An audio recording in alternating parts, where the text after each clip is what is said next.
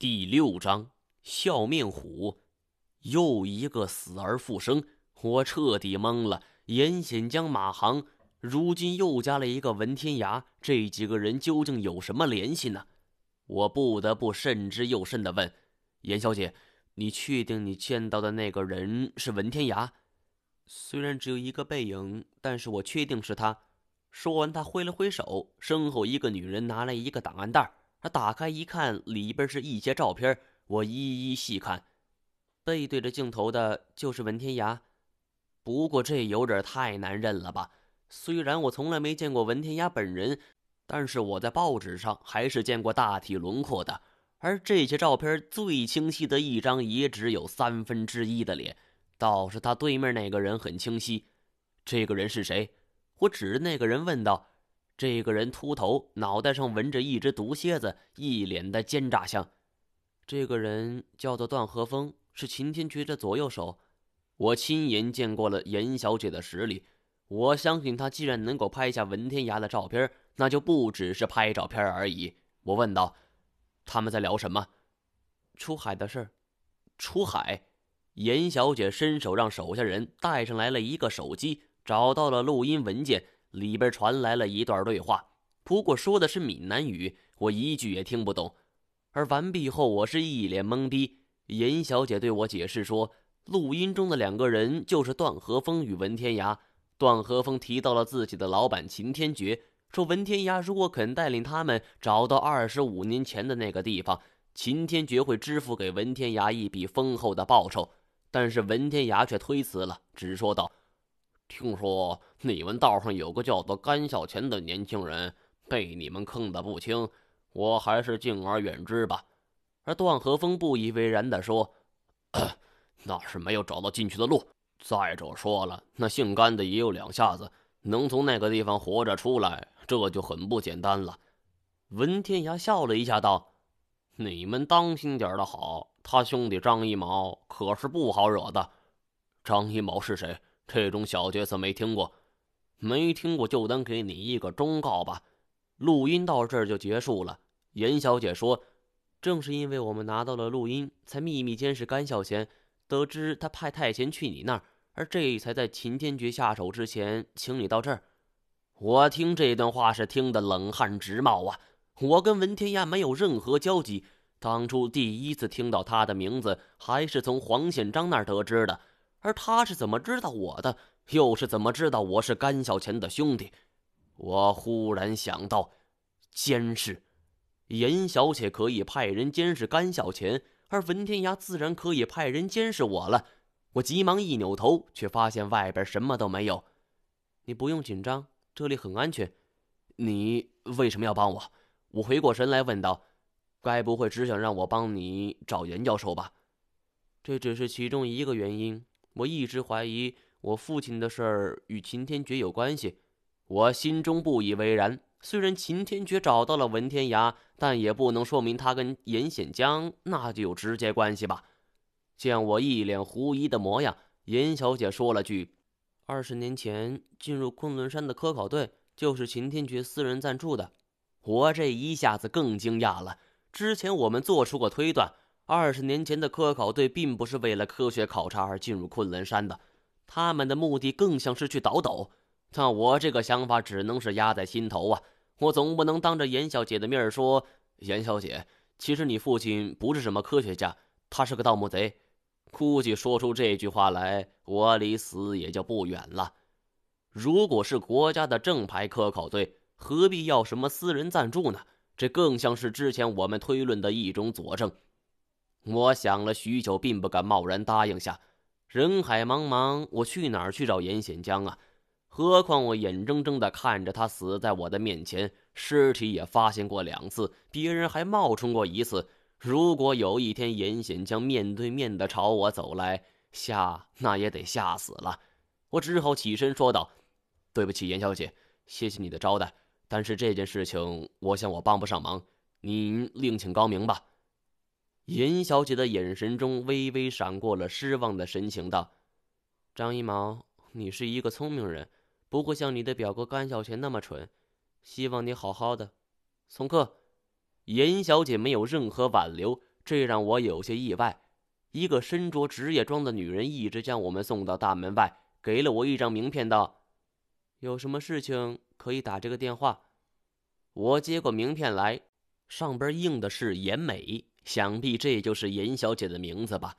我觉得这个女人虽然令我敬佩，却也不会再见面了。只不过在人家家门口就把名片给扔了，那终归也是不礼貌。于是随手就放在兜里。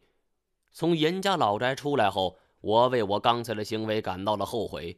这里是前不着村后不着店的山上，严美也没有派车送我们，而这时候又是大半夜，我们下了山也是无处可去呀。太前对此似乎不放在心上，只顾着往前走，我却叫苦不迭呀，恨不得抽自己两嘴巴。这叫什么事儿啊？当时一口答应下来多好啊！反正严美也没给我们规定一个期限，慢慢跟他耗呗。不过，我想起了严美对我说的最后一句话。她说：“我不像我的二表哥甘孝钱那么蠢。”这是什么意思？二表哥可不蠢呢，否则也不会在圈里竖旗了。夜晚的风很凉，我和太贤一前一后的走在路上，他也不说话，不知道在想些什么。也许这小子大脑那就是空空的，一天到晚就一个表情。而我就不一样了。来到福建后，脑子里整天都是疑问呐。这时候，路上驶来了几辆车，听车轮的声音很急，我心头一惊，赶紧朝后看去，只见一束刺眼的光照了过来，照得我那是眼睛生疼啊！妈的，大晚上还打着远光灯！我正在咒骂着，排头的一辆车突然从我们身边冲过，一个漂亮的甩尾就阻住了我们的去路。而紧接着，没等我们反应过来，唰唰唰唰唰，四辆车冲过来，就挡在了我们的周围。这不可能是严美派来的人。我虽然拒绝了他的要求，但是一个有家教的少妇不至于干出这种事来。果然，一个秃头、脑袋上纹着一只蝎子的人就从车上下来了，看着我们得意的说道：“二位，秦老板有请。”段和风。我和太前对视了一眼，我原本以为有太前在就万事大吉了，打倒这帮王八蛋，抢辆车就跑，而没想到太前却毫不犹豫的就钻进了车里，我也只好乖乖的跟上去。而又上来两个人，一左一右的夹住了我们，挡住车门。在关上车门前的一刹那，我听到段和风正在和手下吹嘘：“看到没？”文天涯那老头还说让我提防着张一毛，有什么呀？还不是手到擒来。